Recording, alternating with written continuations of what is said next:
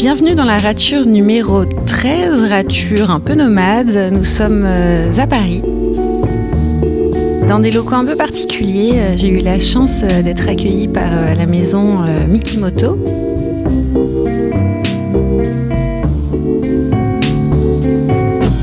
Maison Mikimoto, c'est un grand joaillier de la place Vendôme qui crée euh, des euh, pièces de haute joaillerie en perles, perles de culture euh, japonaise. Donc voilà, je voulais faire un petit petite mention pour remercier Flavienne Barbier, la directrice du salon, qui nous accueille aujourd'hui.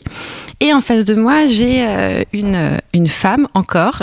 J'interviewe en ce moment que des femmes, mais c'est un choix volontaire. Donc j'ai en face de moi Anne Pédron Moinard. Euh, qui est euh, que je connais en tout cas euh, sous la mention de directrice de la Guilde des plumes. Ouais, présidente parce que directrice. Présidente même, voilà, même présidente. C'est pas pareil, directrice ou présidente. C'est vrai qu'on pourrait un petit peu itérer sur ça.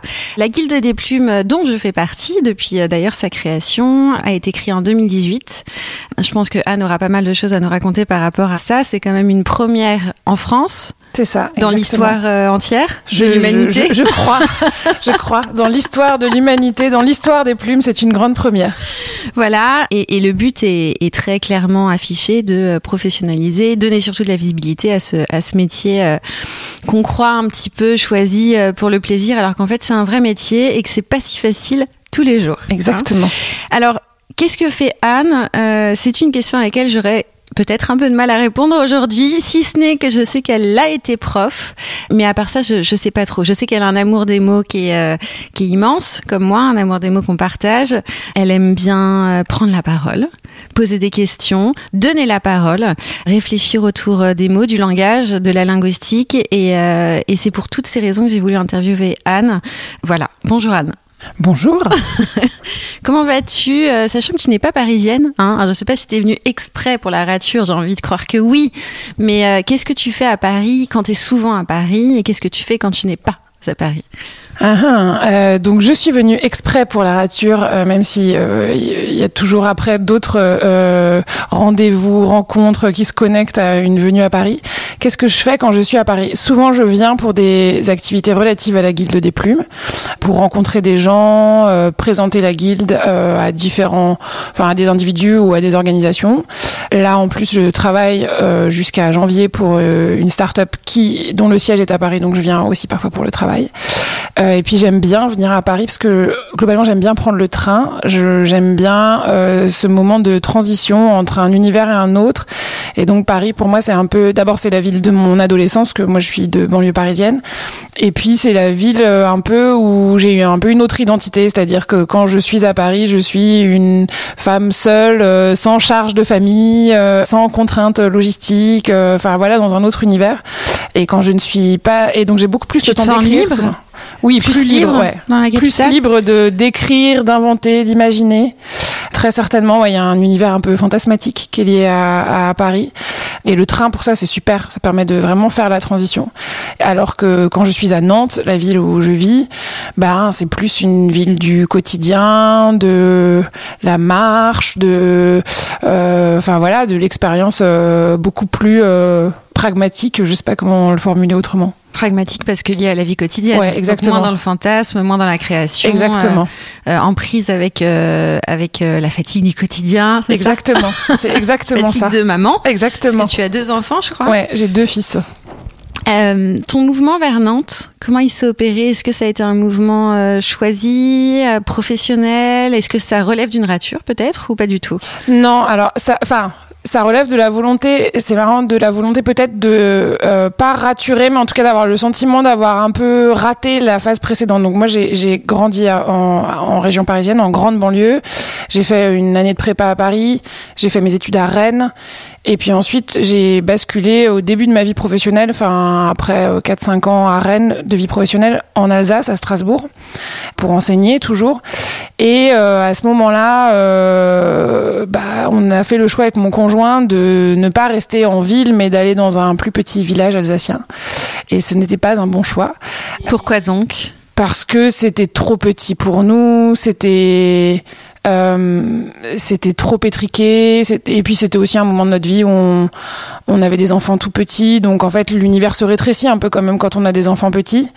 Et quand l'univers se rétrécit dans une grande ville, il se rétrécit moins que quand il se rétrécit dans une petite ville. Donc euh, je pense qu'il y avait tout un truc autour de, euh, bah, une fois qu'on a euh, un conjoint, des enfants, il faut une maison, un monospace et un chien, quoi. Il y avait un peu ce truc-là que c'est les choses qu'on doit faire. Et on a fait ça, on a acheté une maison et en fait on n'était vraiment pas très heureux. Et il se trouve que moi j'étais prof dans une filière un peu particulière qui s'appelle la filière Abibac, donc binational franco-allemand. Et ça, ça laisse l'opportunité parce que quand on est prof, c'est très difficile de changer d'un établissement à l'autre. Il y a un système de points, mais à travers cette filière-là, ça laisse la possibilité de candidater à des postes. Et Nantes ouvrait un lycée international. Il se trouve que Nantes, c'est à l'ouest, que... Quelle image tu avais de cette ville? Aucune. Et bizarrement, moi, j'avais été rennaise pendant dix ans, donc je connaissais très bien Rennes. Et alors, enfin, aucune, c'est peut-être pas totalement vrai. J'avais euh, l'image que les Rennais ont de Nantes, c'est-à-dire une image de compétition. Et donc, euh, il y a ce truc un peu, les Rennais n'aiment pas les Nantais, les Nantais n'aiment pas les Bordelais, quoi. Euh, voilà. Donc, donc pour moi, Nantes, c'était c'était très grand. bon, c'était bien parce que c'était à l'ouest, donc ça nous faisait revenir vers nos premières amours. et c'était proche de Rennes, etc. Mais pour moi, c'était une ville de bourgeois de l'esclavage.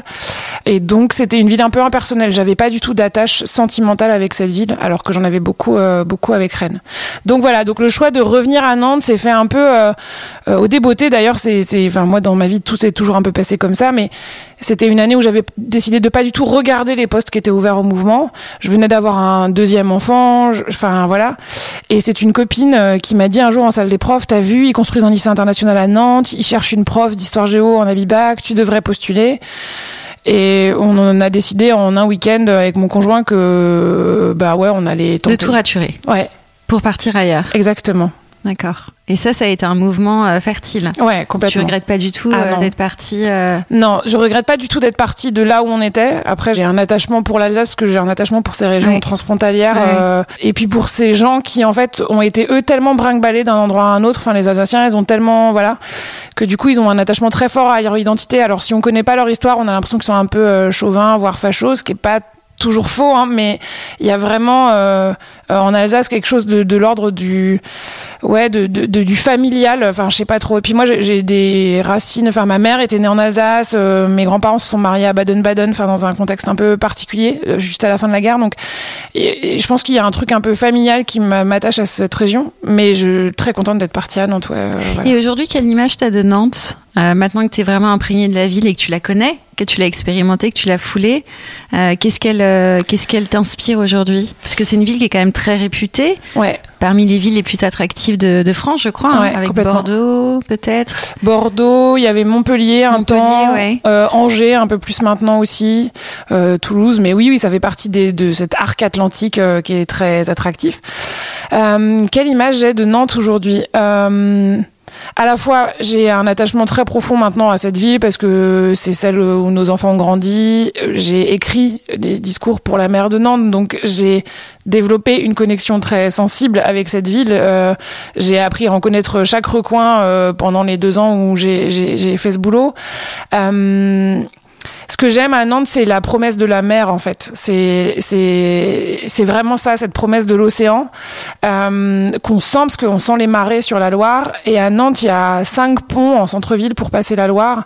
Et chaque pont que vous prenez à chaque heure de la journée aura une, enfin, il y aura une ambiance différente, quoi. Et donc il y a je pense personne ne peut vivre à Nantes sans, s'arrêter. Le nombre de gens qui s'arrêtent avec leur vélo sur les ponts de la Loire pour prendre en photo le, ouais, le, le, soleil couchant ou le soleil levant.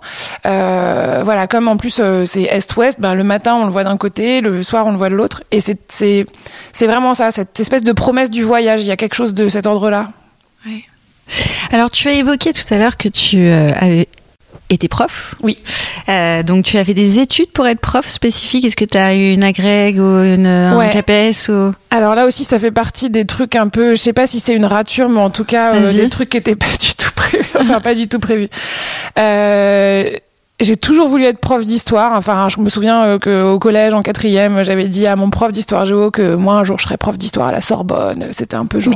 Qu'est-ce que, juste pour s'arrêter un peu sur ce point, parce que si c'est de l'ordre de la vocation, comment ça se fait? Qu'est-ce qui te parlait autant dans le fait de transmettre l'histoire? Bah, en fait. Euh, Euh, T'as l'air attaché à ça avec tes parents. Tout à l'heure, tu as parlé de l'après-guerre, tout ça. Il y a tout à fait. Ouais, ouais, complètement. Il y a un écho familial, mais ça, je m'en suis rendu compte beaucoup plus tard. Euh, comme dit euh, euh, Marc Bloch, qui est mon historien préféré et qui est le meilleur historien de tous les temps, il dit l'histoire, c'est la science. Il dit c'est pas la science du passé, c'est la science des hommes dans le temps. Et, et rien qu'en le disant, moi, ça me procure une émotion de dingue parce que je trouve que cette idée de regarder l'humanité dans différentes temporalités et d'essayer de comprendre pourquoi les gens ont pris telle ou telle décision, ont agi de telle ou telle façon à tel ou tel instant.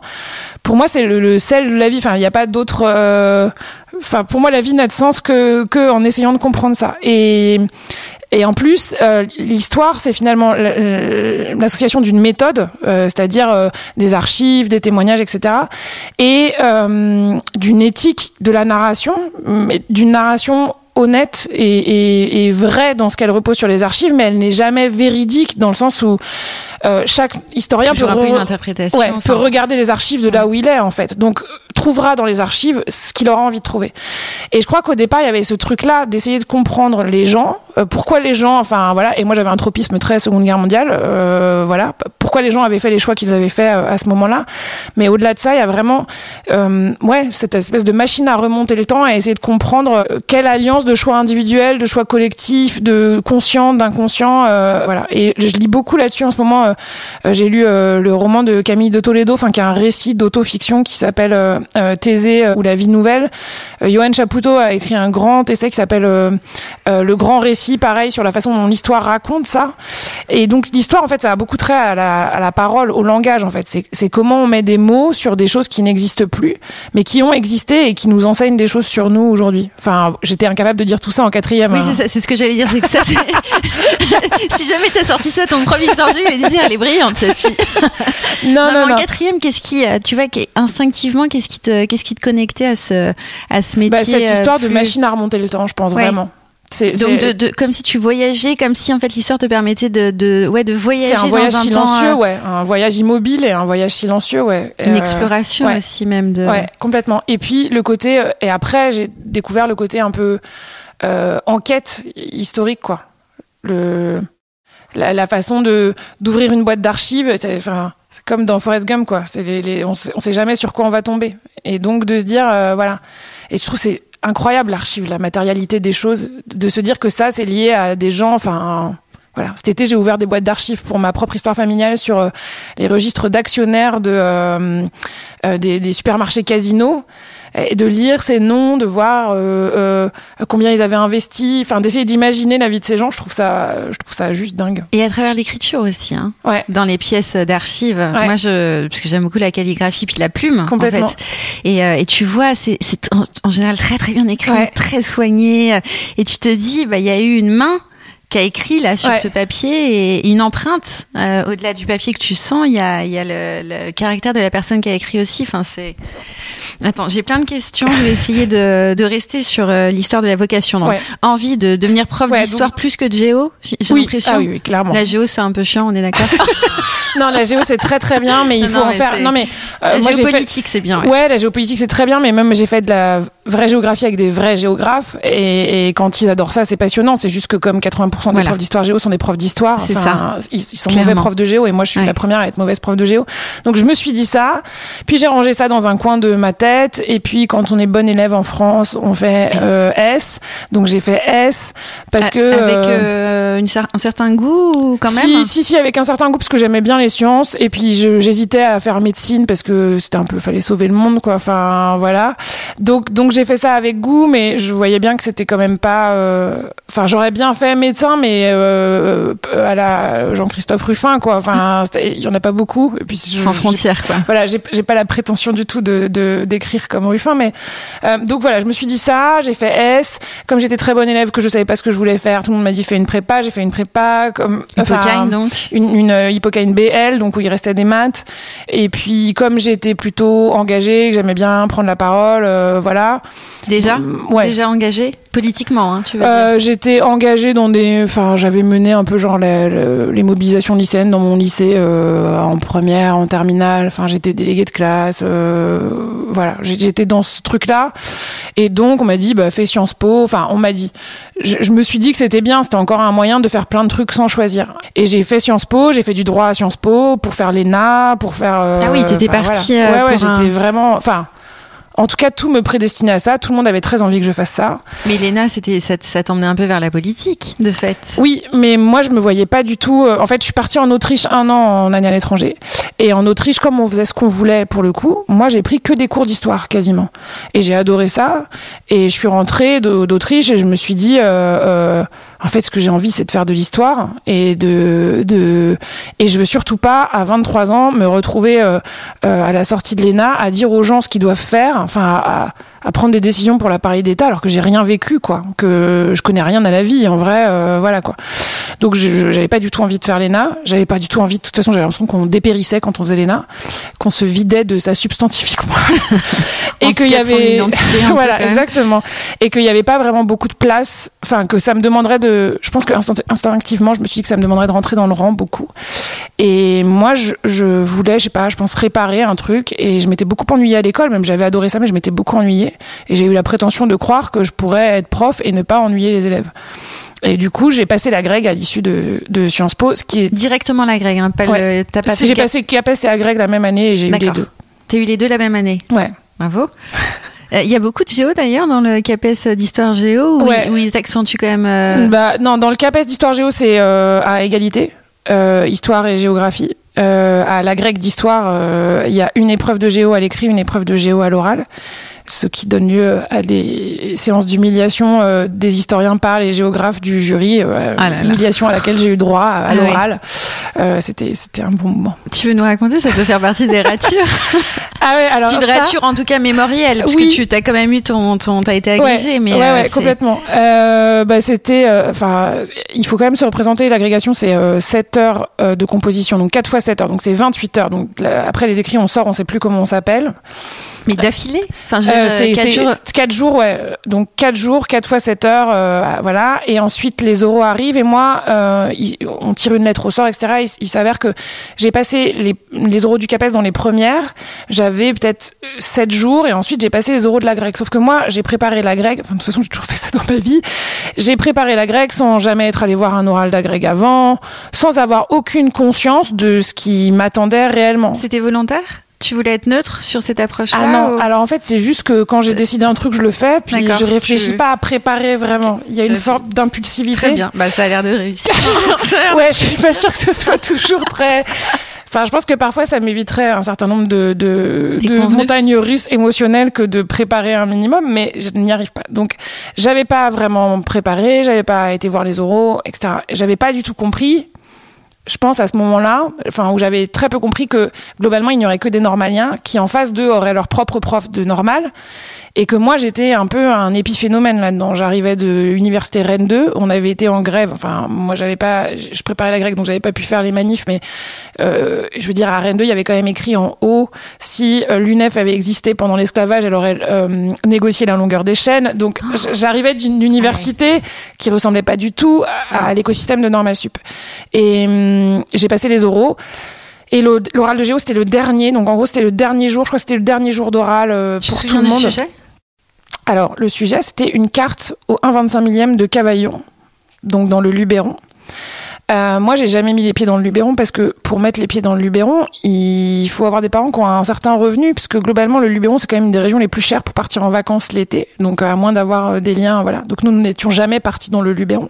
Donc, je n'avais aucune idée de ce à quoi ressemblait le Luberon, à part euh, un peu Marcel Pagnol, quoi, mais c'est un peu plus bas. Et euh, l'humiliation mémorable, c'est que je me suis ratée complètement. En gros, on vous donne une carte et on vous dit analysez-la. Donc, bon, je savais déjà pas très très bien faire ça, très clairement, et je me suis, euh, je me suis un peu plantée, enfin même beaucoup plantée. Euh, je m'en suis tirée à peu près sur les questions de géomorphologie et j'étais ultra fatiguée. Et je me souviens très bien que une femme du jury m'a demandé, mais le Luberon, c'est dans les Préalpes du Nord ou les Préalpes du Sud Et j'étais tellement fatiguée euh, que je lui ai répondu, bah, c'est dans les Préalpes du Nord. Et elle a ri, elle a regardé son collègue et elle a dit, et j'ai trouvé ça tellement violent en termes de violence de classe, elle a dit, ah bah subitement, euh, ma maison vient de prendre 25% de sa valeur. Ouais. Et donc ce qu'elle me disait, c'est, voilà, c'est j'en suis et vous n'en êtes pas. Quoi. Ouais. Et là, Ça, t'a- ça, ça a marqué quelque chose Ça, cette phrase-là Ah bah, enfin, De la lutte des ouais. classes de... ouais. de cette espèce de mandarina universitaire euh, qui est même pas conscient d'une forme de ses privilèges quoi. Et donc, je, me souviens que je- après, je me suis juste dit, il faut pas pleurer, il faut pas pleurer, il faut pas pleurer. Si tu pleures maintenant, c'est fichu. Enfin, Quand on est épuisant, épuisé, c'est pas, c'est Ouais. pas facile de il pas pleurer. Ouais, il me restait cinq minutes pour ne pas pleurer. Et ça s'est terminé, je me suis mise à pleurer. Euh, les appariteurs, etc. Personne ne vient vous consoler, personne ne vient vous dire que quand même, enfin voilà. Et je suis sortie, j'ai appelé mes parents euh, en pleurs. Et mon père, donc dans la rature mémorable euh, ou mémorielle, mon père m'a répondu Ça ne t'empêchera pas d'être grand-mère. Alors, le lien logique, s'il vous plaît. Et sur le coup, j'ai trouvé que ça me ramenait un peu les pieds sur terre et Alors que oui, c'était c'était- oui. bien. En gros, dans la bouche de mon père, ça voulait dire euh, il y a des choses bien plus importantes dans la vie, grave. c'est pas Ouais. grave. Mais me, me ramener à cette forme d'essentialisation a posteriori, je me dis Ouais. mais c'est c'est Tu es faite pour avoir des enfants, exactement. pas pour réussir un concours. voilà. Donc, tu te souviens de ça? Ouais, je me souviens très très bien de ça. ouais. T'avais quel âge quand t'as passé la grecque J'avais 20 24 23 ans. 23 ans Ouais. Et après, t'as commencé ta carrière à Strasbourg, alors, enfin, dans non, j'ai commencé ma, ma carrière. euh, donc, on est stagiaire une année. euh, donc là, j'étais à Vitré, à côté de Rennes. Après, j'ai été à Caen. Euh, ça, c'était mon premier poste de titulaire et j'ai tout de suite été en Abibac parce que j'étais bilingue allemand euh, et, et qu'il y avait un poste qui s'ouvrait et que j'ai candidaté euh, en me disant qu'ils me prendraient jamais et ils m'ont pris. Et après, j'ai fait deux ans d'une expérience un peu particulière avant de partir à Strasbourg, qui était d'être prof aux écoles militaires de Saint-Cyr-Couët-Quidan Ah, quand même pour les officiers. T'as voulu faire ça? Non, alors ça aussi proposé? c'était un peu. Non mais je te dis que Ah, dans mais ma ça- vie ça, tout c'est est. intéressant, ça. C'est une belle bifurcation. Qu'est-ce qui s'est passé? En fait, ce qui s'est passé, c'est que euh, le plan c'était plutôt. euh, donc moi, j'étais déjà avec mon conjoint actuel, euh, etc. Le plan c'était plutôt que lui me suive à Caen et il se trouve qu'on lui a proposé une promotion. Il, il bosse à la SNCF. On lui a offert une un nouveau poste qui était vraiment très très bien pour lui et qu'il aurait. Enfin. Euh, eu du mal à refuser. De toute façon, je pense que c'était un peu compliqué de dire non à ce poste-là. Et moi, je me voyais pas euh, à ce moment-là. Au- Aujourd'hui, je me dis c'était à refaire, euh, on aurait continué en faisant euh, l'un à Rennes, l'autre à Caen. Mais à ce moment-là, je me voyais pas rester des années à Caen à essayer de rentrer dans l'académie de Rennes. Et c'est très compliqué. L'académie de Rennes, c'est l'académie la plus dure à avoir quand on est prof d'histoire géo, parce que c'est l'académie qui fournit le plus de candidats qui réussissent au CAPES d'histoire géo après l'académie de Paris. Donc tout le monde veut retourner en Bretagne, donc il faut beaucoup de points. Et les points, tu les. Attends, juste, tu les gagnes pour euh, les auditeurs par rapport à ton classement à la grecque Non, les points, tu les gagnes. au Alors, fil en de gros, ta t'as, carrière. ouais, t'as 21 points, Ouais, puis, puis t'as des points d'éloignement de conjoint, puis t'as des points si t'as des enfants, puis, enfin, voilà, c'est un système euh, assez euh, improbable. Euh, donc, en gros, quand t'étais en Normandie, il fallait pas compter entre, il fallait compter entre 5 et 7 ans pour euh, réussir à revenir à Rennes. Donc je, je cherchais sans chercher une solution en fait. Enfin, je me disais bon bah on verra. Et je ne sais pas par quelle euh, sérendipité, en suivant un fil d'une newsletter syndicale machin, je vois que euh, l'armée recrute, enfin que le ministère de la Défense recrute. Je savais qu'il y avait des détachements dans des lycées euh, militaires ou etc. Aux écoles militaires de Saint-Cyr-Couët-Quidan, c'est à 40 km de, de Rennes. Et il se trouve que c'est juste à côté de, du, du village dont, viennent, dont vient toute ma famille paternelle, mais depuis dix générations. Que- Quels étaient euh, les critères de sélection pour ce poste? Fallait être agrégé, justement fallait être agrégé. Ouais. Ouais, ils prennent pas de certifié. En gros, il fallait. Mon CV était plutôt pas mal parce que euh, il fallait vouloir faire une thèse, ce qui était mon mon souhait à ce moment-là. Et il fallait, euh, oui, c'était pour enseigner plutôt la géopolitique, les relations internationales. Donc, Donc, moi, j'avais un, un Sciences plus Po, c'était un plus. J'avais j'avais le, le profil un peu idéal. Et en fait, je pense à posteriori aussi, ils ont pas tant de candidats que ça parce que c'est très loin de Paris. Enfin, voilà. Puis c'est à 40 km de Rennes, donc c'est pas non plus à côté de Rennes. Ouais, c'est à ça. Après, c'est dans le bon sens des flux, etc. Ouais. Le matin, le soir, mais il n'y a pas de train pour y aller. euh, enfin, c'est quand même très particulier. Mais moi, mon père a été sous-officier de réserve, mon, père, mon frère Ah. était sous-officier à ce moment-là, un de mes meilleurs amis avait été à Saint-Cyr-Couette-Quidan, donc je me suis dit, je sais à quoi ça ressemble un militaire, bon, je sais qu'ils sont pas très très futés parfois, mais...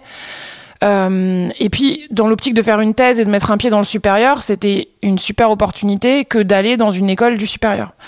Donc, euh, j'y suis allée. Bon, bah, j'ai pas. T'avais quel âge? J'avais euh, 25 ans. 25 ans, c'est jeune en plus. Hein. Ouais. Et les officiers, ils avaient quoi à peu près Les élèves âge, officiers, ils avaient 3 ans de moins que moi, Ouais, quoi, en ça. gros. ils- Et les élèves euh, sous-officiers devenus officiers, ils étaient plus vieux que Ouais, moi. c'est ça. Vas-y, raconte un peu cette expérience. T'as l'air de dire que ça, ça a été particulier. Bah euh, oui, c'était très particulier parce que je, je, je savais que euh, l'armée de terre c'était un milieu de droite. Enfin, je- j'étais ça, ça m'étonnait pas et je savais où je mettais les pieds politiquement parlant. Enfin, je pensais savoir où je mettais les pieds politiquement parlant.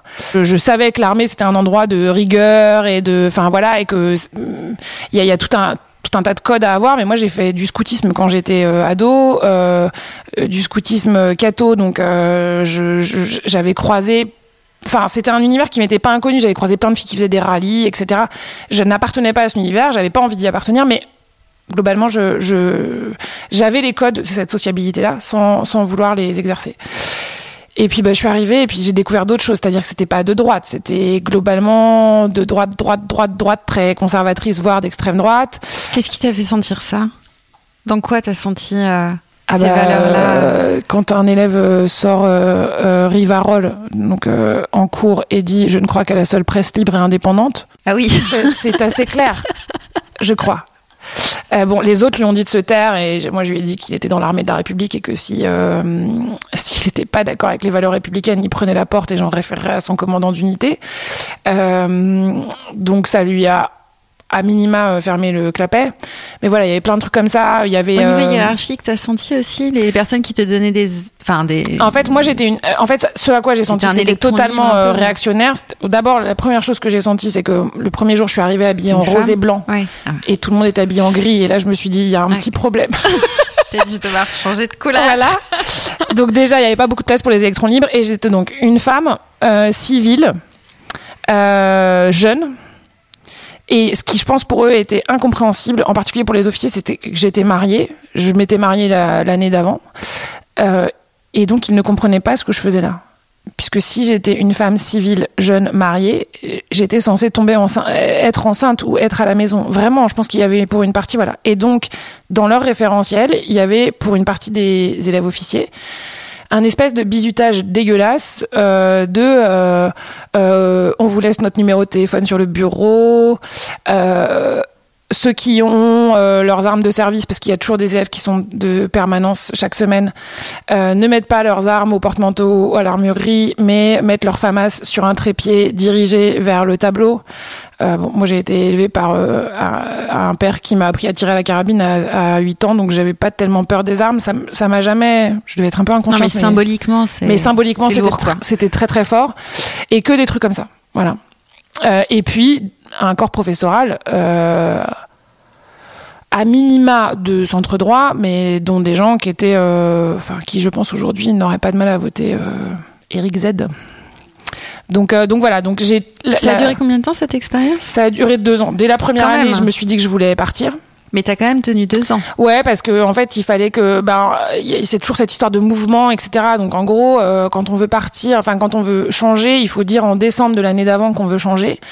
Et moi, en décembre euh, de la première année, je- pense que j'étais encore un peu sous le coup de de- d'ingurgiter toutes ces informations. Et puis, je, faisais un master 2 par ailleurs. Je pensais m'ins- m'inscrire en thèse. Donc, j'étais encore un peu dans ce truc de euh, est-ce que ça peut servir mon cursus universitaire ou pas, quoi.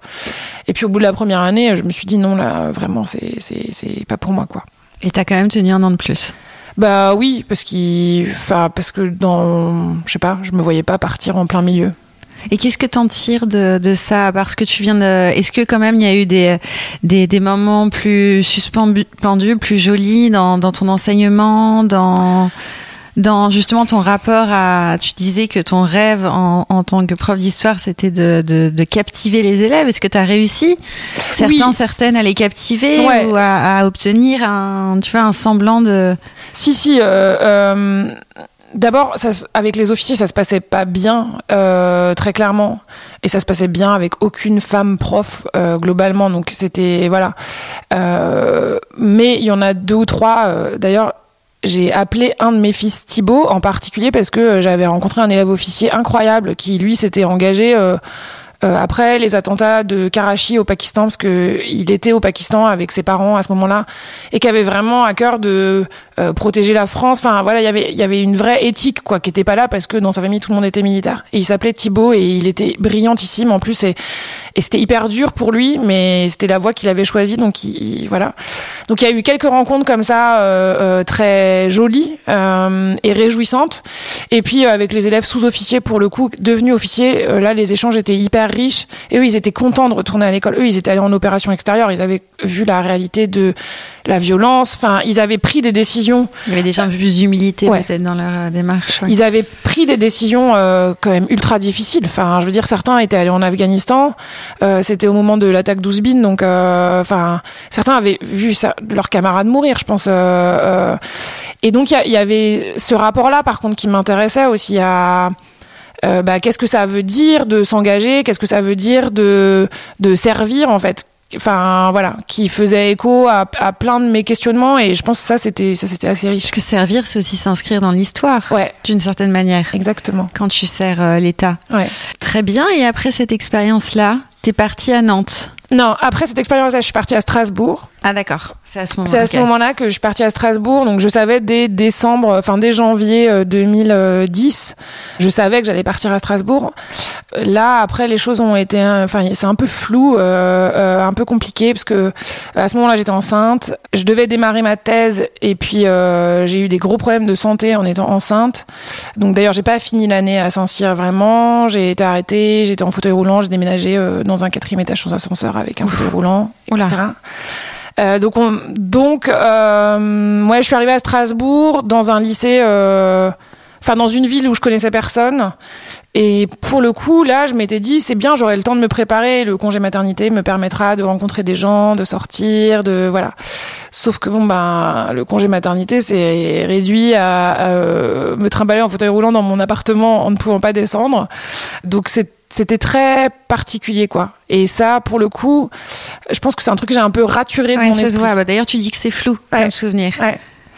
Euh, Enfin, il y a quelques moments très clairs, mais hum, c'est une phase de transition un peu. euh, Enfin voilà, c'est presque neuf mois, parce qu'en fait, du mon troisième trimestre de grossesse à, au presque six mois de mon fils, où je suis arrivée dans une ville et en fait, j'ai pas repris le boulot tout de suite euh, et où on connaissait personne. Enfin voilà, donc un truc un peu un peu étrange. Et là, après, je suis arrivée dans un lycée qui, est un lycée uniquement international, donc qui est un lycée qui ne prend pas d'élèves du secteur, enfin un lycée de centre-ville, un lycée très élitiste. Et il y avait que des élèves germanophones. Euh, et par contre, là, j'ai rencontré des collègues incroyables. Euh, on était une bande de filles, donc ça me changeait complètement. Enfin, j'étais du tout au tout. Euh, je retrouvais un peu l'ambiance de ma première année à Caen, où voilà, c'était très dynamique, très moderne, etc. Et et là, c'était quatre ans super, vraiment euh, très riches avec des élèves. euh, d'enseignement tel que tu ouais. l'avais envisagé Ouais, j'ai fait énormément de projets. euh, participatif pédagogique ouais, euh, Exactement. ouais. Et là, euh, vraiment, avec le sentiment de euh, peut-être pas de changer des destins parce qu'en vrai, c'était quand même des CSP+, donc ils auraient réussi sans je moi. sais pas hein, parfois non mais c'est vrai Oui, non, mais après, euh, là où je vois qu'en tout cas ça a eu un impact, et moi c'était vraiment mon envie en devenant prof, c'était que aujourd'hui j'ai encore plein de liens avec ces élèves de Strasbourg qui sont pourtant euh, dans la vie active, euh, etc. Et dont certains m'ont dit a posteriori, vous avez changé ma vie. Alors du coup ça, ça fait au moins euh, du bien de se dire que les gens se sont, les élèves se sont sentis autorisés à rêver des choses plus grandes qu'eux parce que euh, quelqu'un leur a dit que c'était autori- autorisé quoi, qu'ils avaient le droit. Euh, et ça, ça c'était vraiment, vraiment très chouette. C'est le fait de, tu vois, moi je suis très sensible au fait de donner une majuscule au H, de faire grandir le H. D'une certaine manière, ce que tu leur offres, ce que tu leur as offert à ces élèves-là, c'est leur euh, leur histoire à eux qui est rétrécie en soi parce qu'on a un microcosme. Tu l'autorises à, à grandir vers une histoire commune, mais euh, où tu peux te projeter, euh, projeter des rêves, projeter des. C'est ça l'histoire, c'est beau aussi. Enfin, je voulais je voulais t'interroger, ça fait depuis le départ que je me dis, faut pas que je loupe cette question. mais sauf que je veux vraiment continuer sur ton parcours. On accélère un tout petit peu. Donc on est à Strasbourg, il y a ce- cette super expérience, Ouais. machin, hein, et hop, tu pars à Nantes. Ouais. en gros. Exactement. Et là, à Nantes, euh, t'es Et ben à Nantes, j'ouvre euh, un, j'ouvre un lycée. euh, J'arrive dans un lycée qui ouvre, donc où c'est une page blanche. Il faut tout écrire. Euh, et moi, je trouve ça génial. Euh, J'adore. Sauf que ce lycée, c'est une page blanche, il faut tout écrire, mais euh, c'est aussi la fusion de deux vieux lycées nantais qui, eux, euh, ne sont pas du tout d'accord avec la page blanche. Donc ça crée beaucoup de frictions, euh, beaucoup de d'endroits euh, pas très clairs, euh, voilà. Et pendant trois ans, euh, je m'éclate vraiment à monter euh, cette section à Bibac dans ce lycée, enfin à la monter, à la remonter parce qu'elle existait déjà, mais dans un autre lycée, etc.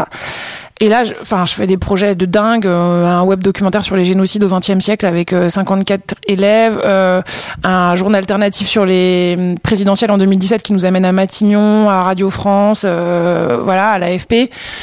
Donc des trucs incroyables, sauf que euh, bah, 2017, euh, je me dis, ça fait 10 ans que je suis prof, j'ai fait plein de trucs.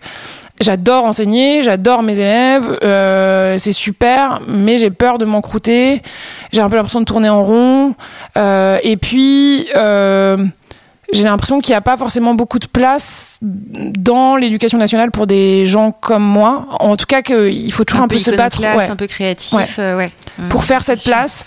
Il y a toujours beaucoup de conflits de pouvoir, euh, de euh, il y a beaucoup de d'histoires de reconnaissance. Donc, euh, il y a beaucoup d'affect en fait chez les profs et et peu de gens sont prêts à le reconnaître, à dire que en fait les émotions guident la classe quand même, et que donc euh, même si on n'est pas là pour être aimé, en vrai c'est la première chose que les élèves décident est-ce qu'ils vous aiment ou est-ce qu'ils ne vous aiment pas? Et, donc, est-ce qu'ils vous écoutent ou est-ce qu'ils vous écoutent pas? Exactement. Enfin, C'est fondamental. Exactement. Et donc moi je me suis toujours dit que ça faisait partie du truc, mais il y a, il y a plein de plein de profs qui ont du mal avec ça parce que euh, du coup, ça les touche personnellement et comme on n'a aucune formation euh, psychosociale, bah, euh, pour ceux qui n'ont pas fait de travail sur eux-mêmes, euh, enfin, et tout le monde a ses difficultés, mais voilà. Donc j'arrive à ce moment-là de me dire euh, qu'est-ce que je fais après quoi? Est-ce que je reprends une thèse? Enfin, mes enfants avaient un peu grandi, etc. Et il se trouve qu'à ce moment-là, euh, euh, un copain m'appelle, c'est là le réseau, etc. un copain avec qui on avait monté un groupe pour faire un programme pour les présidentielles de 2017, parce que j'avais été tellement euh, énervée par la victoire du FN au régional en, en 2015 que après euh, j'avais lancé un espèce de de réflexion, de mouvement de, de groupe de réflexion. Et il m'appelle et il me dit euh, que la maire de Nantes cherche une plume et qu'il pensait que ça m'intéresserait. Et moi, je me suis dit. bah, c'est marrant pourquoi il a connecté ce- cette fonction avec toi. Il savait que tu aimais écrire Ouais. Euh, Parce que ça, tu nous en as pas parlé vraiment. Exactement, c'est vrai. Alors, euh, c'est vrai. En fait, j'ai toujours aimé écrire, mais je me suis jamais autorisée à écrire des trucs très euh, créatifs euh, ou très euh, romancés ou fictionnels. J'avais toujours l'impression que j'écrivais vraiment des trucs nazes, euh, des espèces de romans harlequins ou je sais pas quoi. Donc euh, voilà. Et puis je viens pas d'une famille où la parole, l'écriture, tout ça, c'est très valorisé. La lecture, oui, mais l'écriture, non. Donc j'ai beaucoup écrit de- d'écrits universitaires. Euh, et on m'a toujours dit que j'avais une belle plume, euh, même dans mes écrits universitaires. Et après, quand j'étais prof, je tenais un blog euh, de façon très irrégulière qui s'appelait Les Actualités historiques, où je racontais un peu euh, euh, des trucs plus ou moins engagés politiquement, soit sur l'état de l'éducation nationale, soit sur euh, des choses que j'avais faites en classe, euh, voilà. Mais c'était très forme de journal de bord, un ouais, peu. exactement. ouais. Avec Euh, un jeu quand même. Un jeu euh, engagé, un jeu euh, assumé. Oui, oui, oui, oui, avec un jeu euh, complètement engagé, Parce assumé. Tu Enfin, t'écartes des écrits universitaires là quand tu Oui. emploies le jeu et que tu parles de ton expérience. Complètement. Alors engagé, oui. Assumé, non, pas du tout. D'ailleurs, je disais à très peu de gens. Enfin, j'avais toujours du mal à publier Ouais. ces posts de blog sur euh, euh, Twitter, par exemple. Euh, J'étais pas du tout au clair sur ce jeu, justement. Euh, Qu'est-ce qui te faisait peur? Je pense le dans l'éducation. Alors, enfin, j'ai l'impression que les trucs sont un peu inflammables. Euh, c'était un moment où en plus euh, on était au moment où Twitter était pas encore euh, cette espèce de juste endroit de polémique mais enfin dès qu'on publiait un truc il y, a- tout un microcosme de profs assez innovant assez iconoclaste sur Twitter mais du coup ça pouvait partir un peu en, en clash et moi j'ai beaucoup écrit au moment de la réforme du collège par Najat Vallaud-Belkacem que moi je trouvais euh, génial cette réforme du collège, mais euh, qui n'avait pas l'aval d'une grande partie des profs et no- notamment du syndicat majoritaire, le SNES. Euh, et donc j'avais pas envie de me mettre en danger euh, là-dessus. J'étais pas du tout prête à, assumer de penser différemment. et que ça déplaise en fait. Je, crois qu'il y avait toujours ce truc un peu de fais comme tout le monde quoi. Mm. Enfin, ne, ne sois pas la mm. tête qui dépasse et comme je fais 1m80, je suis déjà généralement la tête qui dépasse et je pense qu'il y a un truc qui est un peu un peu de cet ordre-là. Euh, voilà. Donc j'ai écrit euh, ça et notamment j'avais écrit un gros billet sur la réforme du collège. Et ce copain qui bossait en cabinet ministériel l'avait lu, euh, m'avait dit tout le bien qu'il en avait pensé. Et je sais pas, en fait, on se connaissait depuis depuis Sciences Po, on s'était toujours un peu admirés mutuellement. Euh, voilà, il y avait une forme de euh, complicité mutuelle qui faisait qu'il a pensé à moi. Et moi, j'étais en train de corriger mes copies de bac et je, me disais mais pourquoi il m'appelle moi? Qu'est-ce que, enfin voilà. Comment t'as reçu d'ailleurs cette proposition? Parce qu'on te dit, tu, est-ce que tu voudrais pas écrire pour la maire de Nantes? Mm. Est-ce que tu te souviens de l'émotion que ça t'a créé ou, l'interrogation ou le, parce que c'est à ce moment-là qu'on a nommé le fait que tu pouvais être plume sans, sans, que tu le saches vraiment. Donc exactement. Je connaissais pas le terme. Enfin, je connaissais le terme euh, speechwriter parce que je suis une grande fan de à la Maison Blanche, la, la série qui euh, qui présente. Enfin, je pense qu'il parle en partie le mieux de ce métier. Euh, Vraiment, je me souviens très bien, j'étais dans ma cuisine euh, euh, face à, à, la cour et, je me ma, première émotion a été genre mais enfin la surprise ou l'étonnement quoi. Mais euh, enfin pourquoi moi? Enfin c'est complètement absurde quoi. Et en même temps euh, une forme de en fait j'en ai toujours rêvé j'ai toujours un peu fantasmé ce truc là j'ai toujours rêvé de travailler en cabinet euh, à la production du langage de, du pouvoir finalement. Parce que je pense que les mots façonnent la réalité et que je suis pas d'accord avec les mots qu'on utilise en règle générale. Et donc je me suis dit bah enfin je pense que je me suis pas tout de suite autorisée à me dire que c'était possible ou même à y réfléchir. Et je me souviens très bien parce que je, l'ai dit comme ça euh, par hasard à mon conjoint qui est rentré le soir. Je lui dis ah au fait. Euh, euh, machin m'a appelé, il m'a dit que la mère de Nantes cherchait une plume. je lui dis mais bon, qu'est-ce que tu veux que j'y fasse quoi enfin, Et il m'a dit bah pourquoi? T'y vas pas? Il dit qu'est-ce que t'as à perdre en fait? Et du coup, le fait que je pense aussi il y avait tout ce rapport au pouvoir, etc., qui me faisait très peur. Et le fait que euh, mon conjoint, qui est la personne en, laquelle j'ai le plus confiance, euh, euh, dit cette phrase, ça m'a autorisé. T'as autorisé à quitter tes fonctions de prof Ouais. Accessoirement. Alors, j'ai jamais vraiment quitté le professorat, c'est-à-dire j'ai jamais réussi à ce contrat. d'abord un, j'ai j'ai d'abord été en détachement, puis là je suis en disponibilité, mais je n'arrive pas du tout à démissionner d'éducation nationale, ça n'est pas possible j'ai un attachement hyper fort et à la fonction d'enseignante euh, et à, au service public de l'éducation. Donc ça c'est quelque chose que tu que tu peux pas raturer. Enfin, que tu peux pas raturer bah, dans le pas, sens pas, pas, pas, maintenant, en tout cas. Je j'y arrive pas. Et je, je vois bien, hein, je, je, vois plein de trucs qui passent sur les démissions de plus en plus fortes au sein du professorat, etc. Le fait que tant qu'on est prof en disponibilité, euh, tout choix qu'on fait fait qu'on ne peut pas toucher les, les indemnités chômage, etc. Donc Enfin, il y a, y a, plein de facteurs euh, matériels et très concrets qui feraient que je, je suis pas sûre de retourner un jour enseigner à temps plein dans un lycée. Et pourtant, je, je n'arrive pas à envoyer cette fichue lettre, quoi. C'est impossible. Je, je peux pas. Je suis pas du tout prête à faire ça. Et pour autant, quand on te demande ce que tu fais ou ce que tu as fait, etc., tu, tu dis pas prof spontanément. Ouais, je l'ai longtemps dit. Quand j'étais plume, j'ai eu longtemps un peu à rebours. J'ai eu longtemps à mis longtemps à dire que j'étais plume. C'était un peu genre bon ça c'est un taf que je vais faire euh, deux ans, trois ans. C'est un peu un accident. Et après je vais retourner à l'enseignement. Je vois bien que j'y retourne pas de façon euh, à temps complet. Euh, non, je, je aujourd'hui, le, mot qui relie le plus ce que, tout ce que j'ai fait, enfin en tout cas j'ai essayé d'y réfléchir un peu, c'est euh, transmettre. Voilà, un, transmettre des euh, connaissances, euh, des méthodes, un sentiment, et aussi transmettre dans le sens de émanciper quoi. C'est-à-dire transmettre des choses qui vont euh, créer des communautés qui vont émanciper. C'est la seule chose que je peux dire que je sais faire, enfin ou qui relie un peu mon parcours professionnel. Je crois, c'est Victor Hugo, je crois, qui dit une phrase magnifique, qui dit les mots sont les passants de l'âme. Et toi, d'une certaine manière, tu es une passante, dans le sens où, euh, à travers toi, tu fais passer des, euh, des messages. Si parce que transmettre c'est bien, mais tu, tu n'es pas une transmetteuse. C'est bizarre comme mot. Ouais. On pourrait dire transmetteuse, mais passante, je sais pas, il y a quelque chose comme ça d'un chemin que. Oui. Mais en tout cas, ce qui est intéressant, c'est que quand tu étais prof et que tu as commencé à devenir un peu plume, tu te raccrochais au fait d'être prof comme quelque chose de très sérieux. Plume, c'était un peu accessoire comme ça. Mais il y avait, il y avait déjà une, une difficulté à peut-être à trouver un seul mot pour te définir Ouais, euh, dans. complètement. Et aujourd'hui, tu. Et ben j'en ai est-ce que tu dis pas. que t'es plume? Non, enfin, euh, je l'ai dit un peu. Donc j'ai fait ça deux ans. Ouais. J'ai et après j'ai arrêté. Et je suis devenue euh, euh, freelance. Et d'ailleurs, euh, j'avais pas tellement de pareil de mots pour euh, définir. Je disais que j'étais plume, mais en dehors d'un cercle assez fermé, les gens savent pas forcément ce qu'on peut mettre derrière la plume. Donc quand vous voulez vendre du conseil et des activités, c'est un peu compliqué. Et puis j'ai j'ai pas abandonné cette euh, l'autre casquette d'ingénierie pédagogique, enfin d'essayer de conseiller aussi les gens sur comment transmettre. Enfin, il y a, beaucoup de gens aujourd'hui qui veulent donner du sens et donc qui se tournent vers l'éducation en disant je vais je vais monter un, truc dans le domaine de l'éducation mais qui en fait n'ont jamais travaillé H24 avec euh, 35 adolescents. Donc moi je trouve que c'est important aussi de de faire réfléchir les gens à, qu'est-ce que vous voulez dire, comment vous voulez le faire, enfin qu'est-ce que vous prenez en compte comme facteur.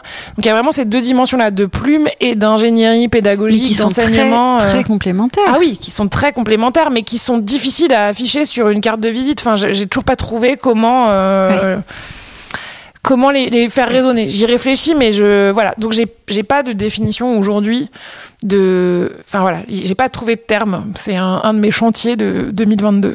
Parce que, de fait, tu n'es pas plume en tant que telle, tu n'es pas prof en tant que tel, t'es dans, t'es dans, t'es aux confins de ces deux métiers, c'est ça? Ouais, Et reste à, à trouver le mot exactement. qui te définirait pour. euh, Parce que moi, pour le coup, j'ai aucun mal à dire que je suis plume parce que je suis pas autre chose à côté. Mais toi, cette autre chose a été euh, très important dans ta Ouais, vie. et puis- Et puis en plus, euh, ça, ça a relevé de la vocation. Enfin, t'as vraiment voulu être prof et ça signifie quelque chose pour toi. Complètement. Euh, donc, euh, bon. Parlons un petit peu de ce métier de, de plume. Il nous reste plus beaucoup de temps, donc j'accélère un peu. Euh, donc, tu as, éprouvé, tu as expérimenté ce métier quand tu as été euh, plume de la mer euh, de Nantes. J'imagine que ça t'a plu, Oui, ça m'a beaucoup plu, ça m'a beaucoup t'as amusé. Amusé, à certains moments oui, à d'autres pas du tout. Ça m'a vraiment appris l'art de la rature pour le coup, parce que moi j'ai j'ai un, un gros tropisme de perfectionniste et les travaux universitaires que j'ai pu faire, euh, bah, on les lit, on les relit, euh, et puis c'est des travaux qu'on écrit pour soi, en propre, euh, voilà. Et là, euh, bah, en fait, il faut produire des textes qui vont être relus, raturés, euh, parfois complètement déstructurés par d'autres gens au nom d'intérêts qui sont tout à fait légitimes, hein, parce que euh, euh, il s'agit pas simplement de mettre des mots, il s'agit d'exposer une politique publique, il s'agit de convaincre certaines personnes, il s'agit de parfois de donner des gages à certains groupes, euh, etc.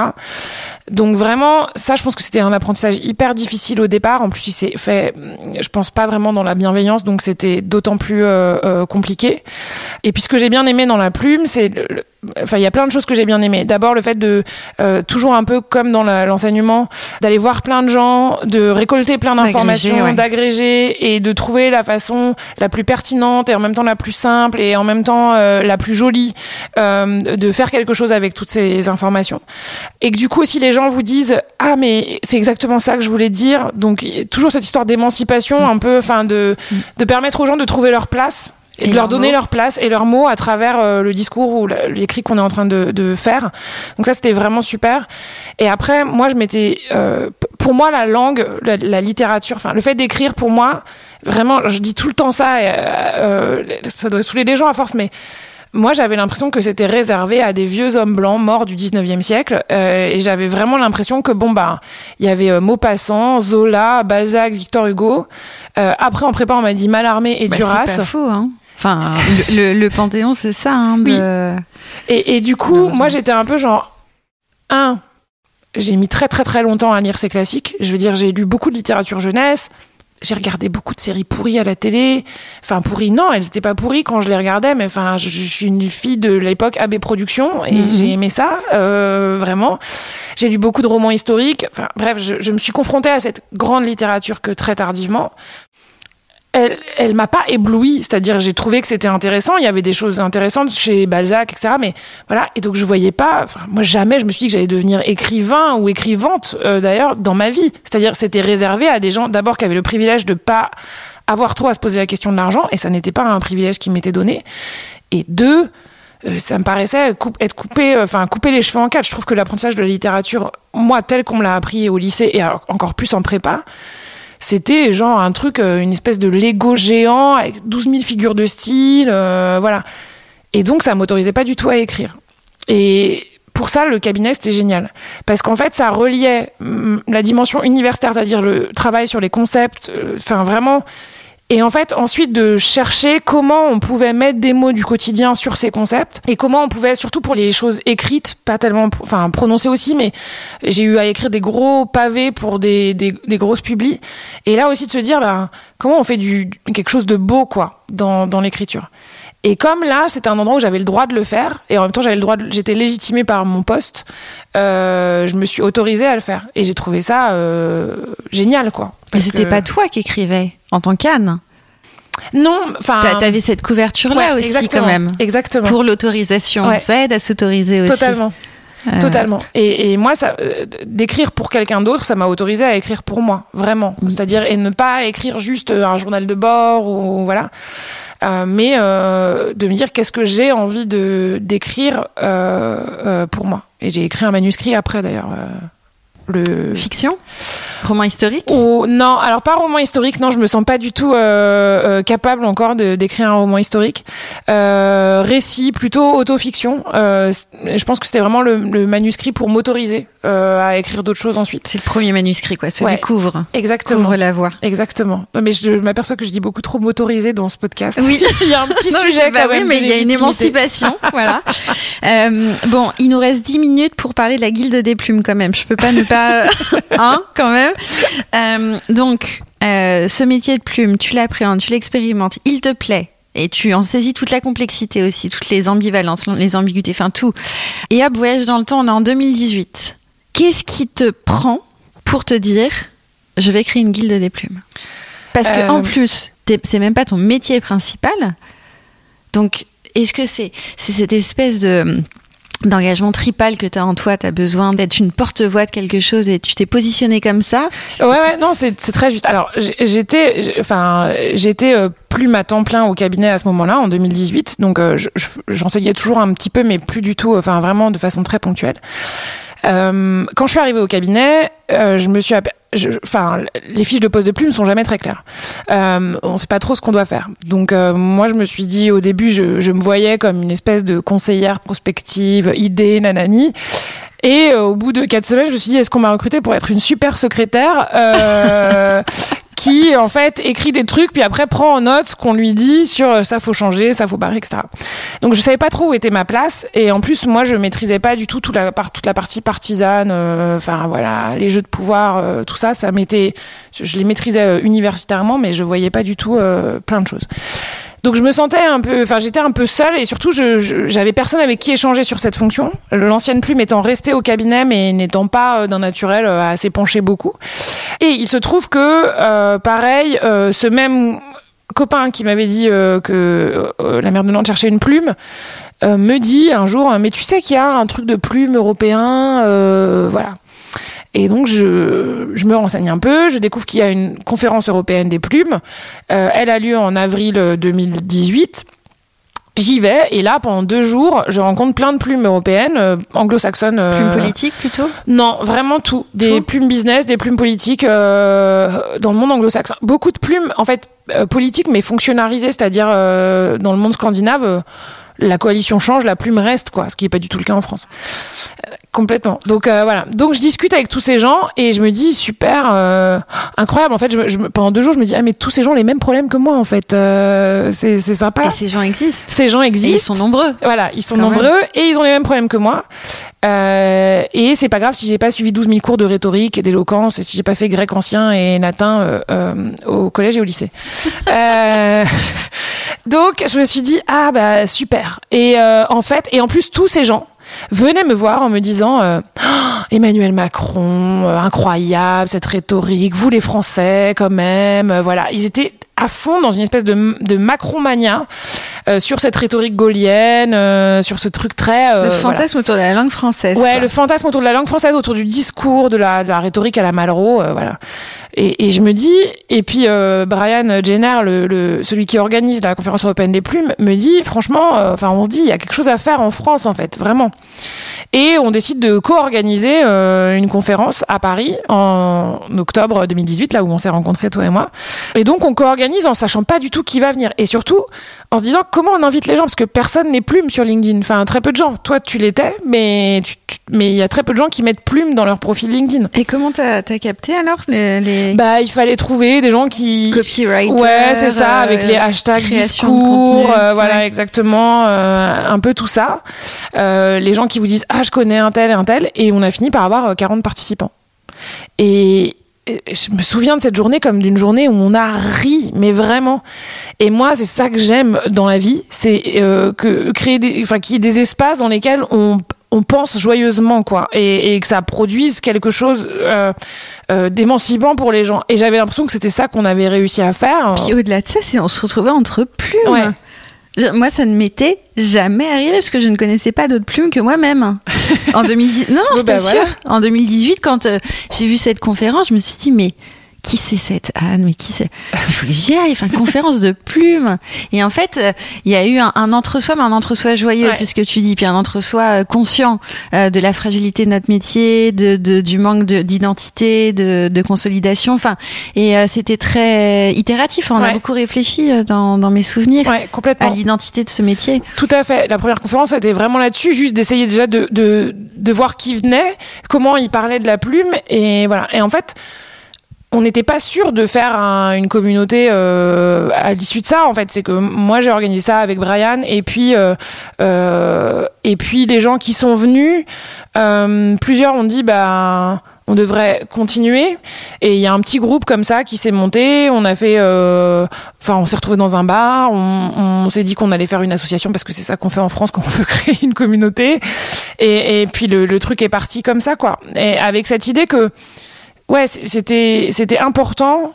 Euh, de positionner la plume pas euh, enfin je le dis toujours mais comme une espèce de truc éthéré euh, qui fait le blabla ou qui rajoute des mots mais comme bah, une dimension structurante d'une organisation parce qu'en fait c'est par elle que passe tout le contenu et, et c'est une elle clé qui, de voûte c'est une clé de voûte ouais c'est elle qui donne quand même la tonalité de, de, toute une communication. Après, il y a plein de stratégies de communication, etc. Mais moi, je dis toujours, les plumes, elles font de la veille, de la prospective, de la communication, de la stratégie. elle doit faire tout ça en même temps qu'elle écrivent. Donc elles construisent une réalité. C'est ce que tu disais. Hein, les mots euh, façonnent euh, la réalité. Donc euh, il y a quand même une influence à ce niveau-là. Ouais, tout à fait.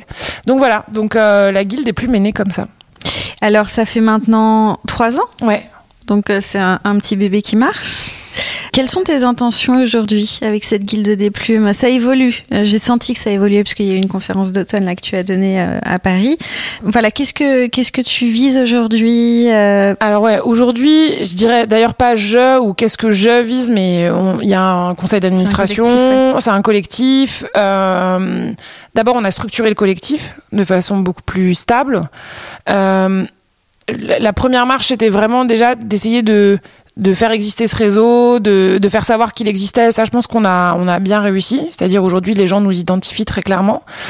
Euh, la deuxième marche, c'était de, et c'est toujours de, faire en sorte de peser aussi sur euh, bah, euh, le, marché de l'emploi dans le sens de, de dire euh, comment on fait pour faire comprendre à des recruteurs qu'ils peuvent enfin qu'il y a des plumes vraiment expérimentées et que c'est peut-être mieux que de chercher un rédacteur ou enfin voilà.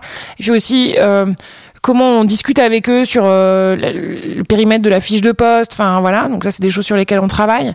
Et il y a tout un volet formation sur lequel on discute aussi beaucoup aujourd'hui parce que un des objectifs de la Guilde des Plumes, c'était de dire il n'y a pas de formation initiale pour apprendre à écrire en France, euh, ce qui ce qui est dramatique quelque part, euh, parce que hum, ça veut dire que l'écrit n'est réservé qu'à ceux qui savent comment s'en servir. Je me suis énervée hier sur un article de Télérama qui disait euh, d'une scénariste, euh, fille d'un universitaire en histoire de l'art et d'une autrice jeunesse, elle a appris sur le tas J'étais là, bah non, elle n'a pas appris sur le tas, en fait. elle, a, elle, a été baignée dedans. Elle a été baignée dedans. Donc, c'est quand même beaucoup plus facile de s'autoriser, encore une fois, je dis s'autoriser, mais à écrire, quand, en fait, tout votre environnement vous autorise à écrire. Et et c'est pas normal en fait. Enfin, moi je trouve que c'est vraiment pas normal. Il n'y a pas, des écoles de copywriting en... à Paris quand même? Je crois qu'il y a des écoles où tu peux apprendre. À... Ouais, il y a des écoles. Maintenant, il commence à y avoir des bootcamps de copywriting, etc. Moi, je suis très mal à l'aise avec ça parce que c'est quand même l'écriture à la sauce Startup Nation. Et, euh, et autant, je pense que c'est hyper bien quand on n'est pas acculturé à l'écrit de, enfin quand on sait pas comment commencer, d'avoir un peu des trucs et astuces, etc. Autant cette standardisation, enfin moi je déteste le mot standardisation et cette standardisation un peu des process, comme on voire normalisation, voire normalisation enfin dans la plume et moi j'aime bien que ça s'appelle plume il y a aussi cette dimension de créativité euh, avec le langage avec les mots euh, avec les structures qui est, qui est importante. Donc moi j'ai un peu du mal avec ça mais à part les ateliers d'écriture qui sont payants euh, il n'y a pas il y a pas de formation d'écriture créative. Il y a un master à Rouen je crois et un à Paris. Et donc la troisième le troisième volet de la guide pour en revenir là c'était la formation euh, donc de proposer des formations. Euh, Mais plutôt formation universitaire, formation Non, plutôt euh, des, des, formations continues. Donc là, pour l'instant, on est juste en train de tester de, de, des ateliers bah, pour pour des étudiants ou des gens qui se disent qu'ils veulent devenir plume, euh, des ateliers sur comment structurer un discours, comment euh, euh, comment on fait pour devenir plume, etc. Et c'est là-dessus qu'il y a pas mal de débats. Après, comme toute organisation qui a trois ans, enfin voilà, on, en vrai, on a deux ans parce que le temps qu'on dépose les statuts et tout, voilà, bah on est un peu à l'époque du non et de la crise de croissance aussi. Mm. Enfin, crise de croissance c'est très fort, mais en tout cas, comme toute organisation qui se structure, plus elle grossit, plus il y a des gens qui viennent avec des envies différentes, plus il faut réussir à, à trouver une ligne directrice. Moi, la mienne, mais euh, moi je suis encore présidente, euh, euh donc j'ai renouvelé un, un, deuxième mandat l'année dernière et j'ai dit que j'irai pas au-delà. Euh, moi, mon ambition, ça a toujours été de faire en sorte que ça reste cet espace de pensée joyeux euh, qui autorise les gens à écrire et qui soit pas trop normalisé. Je déteste les espaces trop normalisés, je, je, m'y sens pas du tout à l'aise. Donc, euh, si après une, majorité du CA veut aller vers quelque chose de plus gros, normalisé, avec avec plus de branches, bah ce sera à l'assemblée générale des membres et au, enfin de décider si c'est vers ça qu'ils ont envie d'aller. Donc on a une AG chaque année. voilà, moi je suis très processus démocratique. on expose ses, les tenants et les aboutissants, puis les gens décident. Ils sont grands, chacun a sa posture de responsabilité. Moi en tout cas, je, veux que ça reste cet espace, voilà, et cet espace aussi où on, peut dire nos désaccords euh, euh, et que ce soit fructueux. Je trouve que pour des plumes, enfin, il n'y a rien de pire que l'assèchement du langage, il n'y a rien de pire que euh, l'assèchement des mots. Et si on avait tous les, les, mêmes mots et les mêmes univers de pensée, déjà, en vrai, comme la plume, c'est quand même un truc très élitiste euh, dans son recrutement. Bon, bah, on n'est pas très divers. Il enfin, il n'y a pas beaucoup de diversité, mais parce que moi, en même temps, je connais très, enfin, je connais pas de plumes issues de la diversité ou qui représentent une forme de diversité. J'en connais peu. Euh, si, si t'en connais, euh, présente-les-moi, mais moi, j'en connais très très peu. Donc, on n'a déjà pas cette diversité-là euh, sociologique euh, ethno-culturelle, enfin je sais pas comment on peut la nommer. Euh, et donc si on n'a pas de diversité de point de vue sur le langage dans la guilde, euh, ça me semble, ça perd de son intérêt. Donc mmh. donc on continue à avoir des débats. Et ce que je trouve intéressant jusque-là, et j'espère que ça va se poursuivre, je, je touche du bois, mais c'est que il y a chez les membres de la guilde une volonté justement de garder cet espace de désaccord et cette capacité à, à dire qu'on n'est pas d'accord euh, de façon euh, pacifique, enfin pacifiée. Euh, et à faire le constat de nos désaccords et en même temps ça nous empêche pas après d'aller boire des coups et de discuter et de, de et de se filer des trucs et astuces euh, etc donc dans notre société très polarisée je trouve que c'est déjà un gros oui c'est déjà, déjà beaucoup c'est déjà beaucoup. En tout cas, pour en revenir à toi, euh, s'il y avait la création de cette euh, cellule pédagogique euh, de d'apprendre le métier de plume, bah pour moi, ça réunit quand même beaucoup de tes compétences. C'est vrai là. Et puis en plus, et donc là, ça y est, j'en viens enfin à ce que je voulais dire quand même à la base, c'est que, en fait, tout, pour moi, le, le, le fil rouge de, de, ce que tu m'as raconté là, et donc euh, je dirais même de ton existence, c'est l'histoire.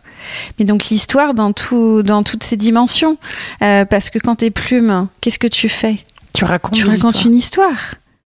Moi, on, on, me demande, quand on me dit qu'est-ce que, qu'est-ce que c'est être plume, je, ben, je, je raconte des histoires. Tout à fait. Voilà, euh, je raconte des histoires très variées, parfois sur la finance, c'est chiant. sur la banque, c'est chiant. Mais mine de rien, je raconte des histoires. Et toi, en fait, il y a, y a ce goût pour l'histoire qui est, euh, qui est incommensurable et tu nous, tu nous l'as prouvé. Et il y a ce goût de, de, de, de raconter une histoire que, qui est là, je pense quelle qu'elle soit en fait. Oui, oui, tout à fait. Mais je trouve que la vie n'a pas de sens au départ. Je veux dire, on ne sait pas pourquoi on est là, etc. Elle n'a de sens. L'histoire lui donne un sens. Voilà, l'histoire lui donne un sens. Les histoires, enfin voilà, c'est euh, euh, Nancy Houston qui dit euh, que nous sommes des êtres de narration. comment elle dit ça? Elle dit, ah, j'ai plus le terme en tête. des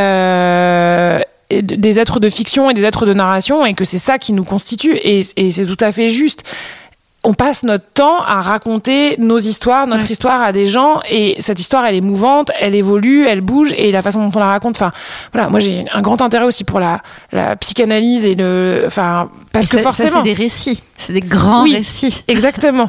mais, mais, et donc c'est ça qui nous constitue, oui, très clairement. Donc, euh, je trouve que aider les gens à raconter leur histoire, euh, c'est quand même la plus belle chose au monde. Et aider les gens à intégrer leur propre histoire dans la grande histoire, ce que moi j'ai toujours cherché à faire, euh, et particulièrement les adolescents qui sont à un moment de leur vie où cette identité narrative, elle est pas constituée, ils sont en train de chercher quelle voie narrative ils ont envie d'emprunter.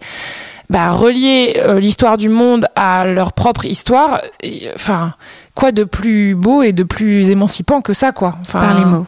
Bah oui, par les mots. Mm quand on a en tout cas le, le, langage, puisque là on parle des personnes qui peuvent parler. Oui. Hein, parce que les personnes qui ne peuvent pas parler, elles ont d'autres mots, elles ont les gestes. Oui. Mais c'est déjà, c'est pareil en tout cas, c'est un langage. Complètement. Une langue. On arrive à la fin de la rature. Évidemment, on n'a pas tout euh, approfondi, mais je pense que ça donne déjà un petit peu euh, une ambiance de, qui est euh, Anne. Je finis en général mes ratures par une citation. Donc, tu as, cité Nancy Houston, mais si tu devais peut-être en trouver une autre qui t'incarne ou qui te guide au quotidien ou qui, qui t'éveille, est-ce que tu aurais quelqu'un là Ça peut être quelqu'un que tu de très proche d'inconnus, de connus euh, Maintenant, il y a cette citation de Julia Kerninon, donc je ne sais pas si euh, tu connais cette autrice, euh, qui est une autrice nantaise, qui écrit des romans que je trouve euh, sublimes, euh, qui est très imprégnée de la littérature américaine. Enfin, elle a fait une thèse sur euh, la littérature américaine. D'ailleurs, je recommande parce que sa thèse a été publiée. Ça s'appelle "Le chaos ne produit pas de chef-d'œuvre" et elle a travaillé sur les écrivains au travail. donc vraiment sur qu'est-ce que ça veut dire qu'être écrivain et justement comment les écrivains en fait racontent la façon dont ils écrivent plus que ne témoignent de la façon dont ils écrivent, comment ils créent leur propre légende. Et dans un de ses derniers livres, dans son dernier livre qui s'appelle Livre Maria, elle a cette phrase qui dit, euh, quelqu'un dit à la narratrice euh, qui s'appelle Liv Maria, qui dit le contraire de se souvenir, euh, ce n'est pas oublier, Liv Maria, c'est apprendre. Et je trouve que cette phrase, elle dit tout, euh, justement, pour reboucler la boucle sur la, la, la narration, l'histoire, euh, etc. Parce que en, en, jouant sur les mots, cette histoire de contraire, et donc euh, on est tous en, enfin voilà, c'est un la vie est un apprentissage permanent, et, et que c'est un apprentissage permanent qu'on fait à travers les mots qu'on découvre, qu'on qu'on rature de notre vocabulaire, qu'on enlève, qu'on rajoute, euh, qu'on crée, qu'on crée, et qui vont avec les gens en fait qu'on rencontre et les expériences qu'on vit. Oui, le langage en fait c'est très, il y a quelque chose de très intime. Mm. Euh, dans, dans, ce qu'on en fait euh, au fil de notre vie. On parle pas de la même manière, je pense, quand on est ado que quand on est jeune adulte. Ou... Moi aujourd'hui, je pense que je pense plus, je, je pense, tu vois, je pense et ne parle plus forcément comme avant. Complètement. Peut-être toi aussi, oui. ton vocabulaire, il est, euh, bah, il est mouvant, quoi. Tout à fait. Et je pense que c'est ce qui est beau dans la langue ou dans le langage, c'est le fait que ça vive. Et donc oui, quelque part, c'est c'est ça aussi l'histoire des mots, c'est que ça vit. Ouais, complètement. Bon, bah voilà. Sur ces, bah voilà, je pense que c'est, euh, on va s'arrêter là. Merci beaucoup Anne pour euh, ta présence ici à Paris. Euh, si on veut suivre quand même l'actualité de la Guilde des Plumes, il y a un site internet. Ouais, il y a un site internet, il y a une page LinkedIn. donc le mieux c'est de s'inscrire, enfin de suivre la page LinkedIn ou d'aller sur le site internet. voilà, mais la page LinkedIn est la plus à jour. Donc voilà. À bon entendeur, à bonne entendeuse. euh, et à bientôt pour une nouvelle rature.